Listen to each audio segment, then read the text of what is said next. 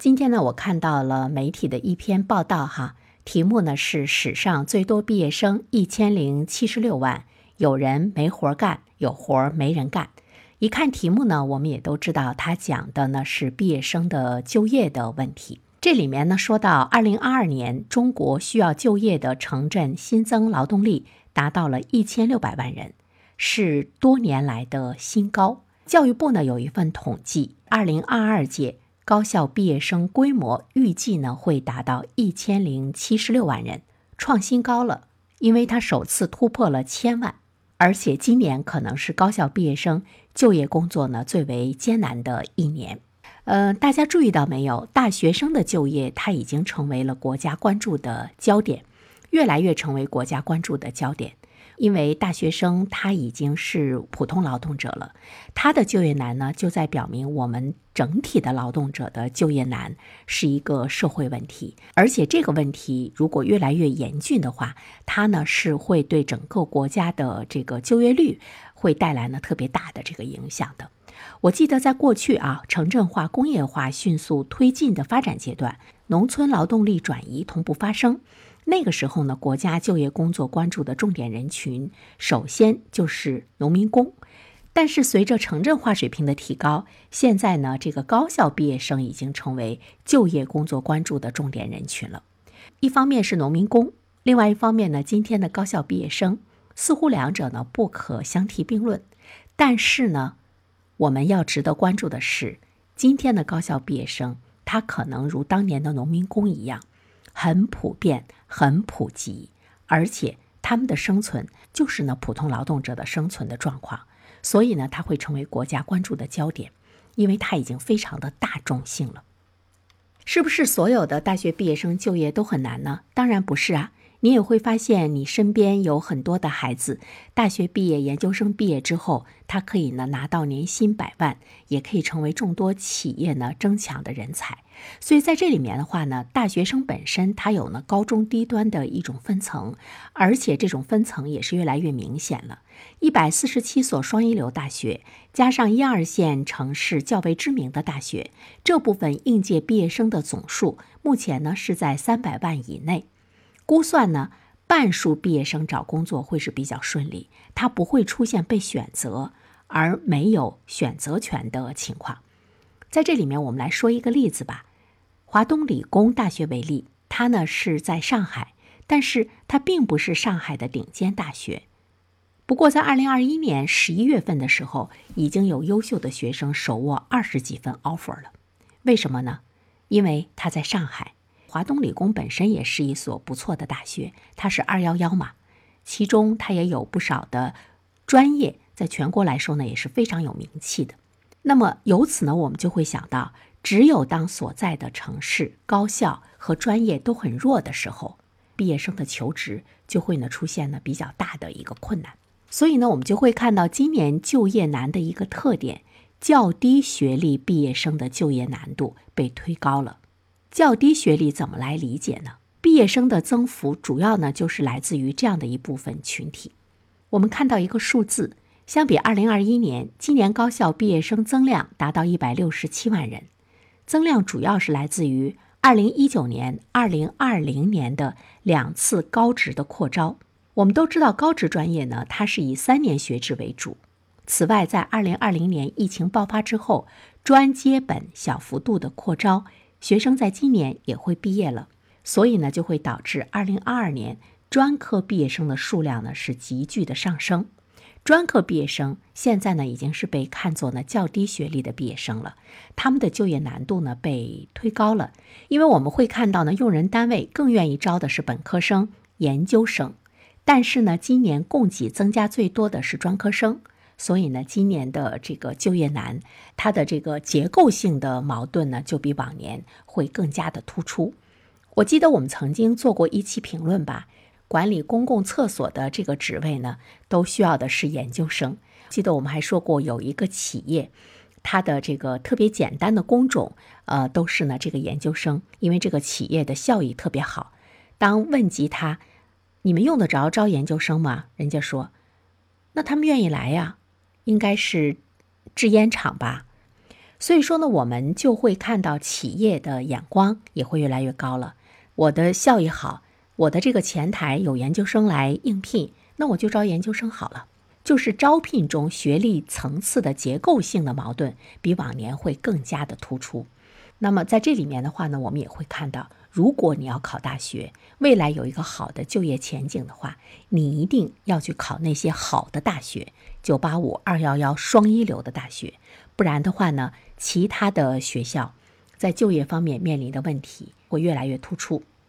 当然，我们说到今年的就业呢会比较严重，它跟疫情的影响呢是有着非常紧密的关系。随着病毒性传染的增强，防控难度的增大。疫情散发，这一轮的疫情在全国范围内大范围的出现之后呢，企业难以做出招聘的规划，而且我们还会注意到，在经济比较发达的地区，像长三角、珠三角，高中低端的人才的需求都是比较高的地区。但是呢，这样的地区也是在接连的爆发疫情。那么叠加疫情之后呢，像旅游啊、酒店啊、餐饮等接触性行业始终没有能够恢复如初。相关专业的毕业生所受的影响，当然也是很大的，所以我们就会注意到疫情的反复和宏观经济下行交织在一起，对高校毕业生的就业呢，就会构成特别大的影响。那么，这个疫情的反复到什么时候才能结束呢？我们如何能够真正的控制住疫情，或者是有非常科学的应对疫情的方法，而不能影响宏观经济的发展？这个呢，恐怕是今天全球所面临的一个问题。还有一个原因也值得关注，就是对于大学生有需求的那些传统就业的蓄水池也出现了明显的收缩，像房地产、呃教育培训、互联网行业的需求在收缩。教育培训行业我们就不多说了，它的原因呢是有所共知。另外一方面的话呢，民营企业它贡献了八成的就业岗位。但是受到疫情的影响，这些民营企业，特别是中小微企业，他们的经营也是举步维艰。当然，对于用人的需求，一定呢是显著下降的。所以呢，我们就会看到今年有一个特别突出的矛盾：供给量呢达到历史新高，但是需求却相对的收缩。最直接的结果呢，就是失业率呢是在不断的攀升。最后呢，我们要关注到的一个问题。也是呢，我刚才说到的这篇文章的题目的后半段，有人没活干，有活没人干。其实这句话呢说出来并不新鲜，我觉得在很多年前我们就在关注呢这样的一个问题，就是我们的蓝领工人特别急缺，但是呢，我们二本三本培养出来的大学生又没有工作，让他去当蓝领工人吧。一方面呢，他眼高手低；另外一方面呢，其实他没有任何的技能，大学没有教给他任何的知识，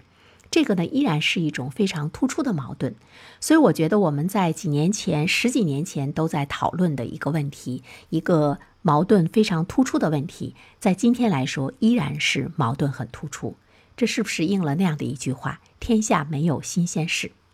吸纳蓝领劳动力呢，它主要就是制造业嘛，还有一些中低端的服务业。我们看到呢，这些行业普遍面临着劳动力年龄偏大的一个现实。比如说，很多家政服务业的从业人员都已经过了六十岁了。同时，我们还注意到呢，在今年全国两会上，有一位全国人大代表甚至于建议说，我们的政府、社会、企业等各方面应该共同努力，鼓励支持年轻人去争当产业工人。这个呢，恐怕在今天。还是呢比较难以实现的一件事情，所以现在有人没活干，有活没人干的这个错配现象依然是存在的，而且在某些行业来说呢更为严峻。这种结构性的矛盾最直接的体现就是高校毕业生就业难和制造业的企业招工难是并存的，而且呢更多的是体现在技术工种的招工难的问题，普通工人、技工职业出现了比较大的供给缺口。所以，我们现在看到，其实真正的人才需求量大的行业是制造业，其次呢是批发和零售业。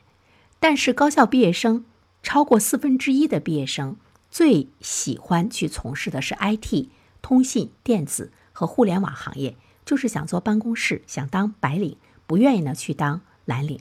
那制造业呢，它需要更多的是技能型的人才，高校毕业生在学校学习的技能，他又难以满足。而你进入制造业呢，仍然需要从基础岗位做起，所以在这里面的话呢，就会产生特别大的一个落差。另外一方面，我们也看到了呃一个特别值得关注的现象，就是在疫情防控期间，经常会发生社区工作人员紧缺的情况。于是呢，我们就会注意到呢，社会的目光开始去关注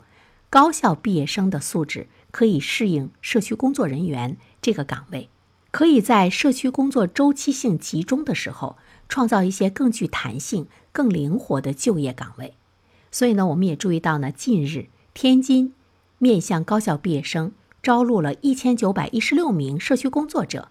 把这样的一个行为呢视为促进天津市高等院校毕业生就业的一项重要的举措。所以在这里面的话呢，我们会看到政府会向高校毕业生招聘更多的社区工作者。这也是呢高校毕业生不得不去面临的一个选择。最后一点呢，我们想说，真正的要使我们的就业情况有所好转的话，当然要让我们的企业能够有利润，让他们的经营可以蓬勃的发展。那么，只有他们对未来有着更好的一种期待的时候，他才会加大生产的投入，才会招聘呢更多的人员，才能形成一种良性的需求。但是，我们什么时候能够让中小企业对未来来说具有呢非常好的一个预期呢？这也期待着我们的经济向更好的方向呢去发展。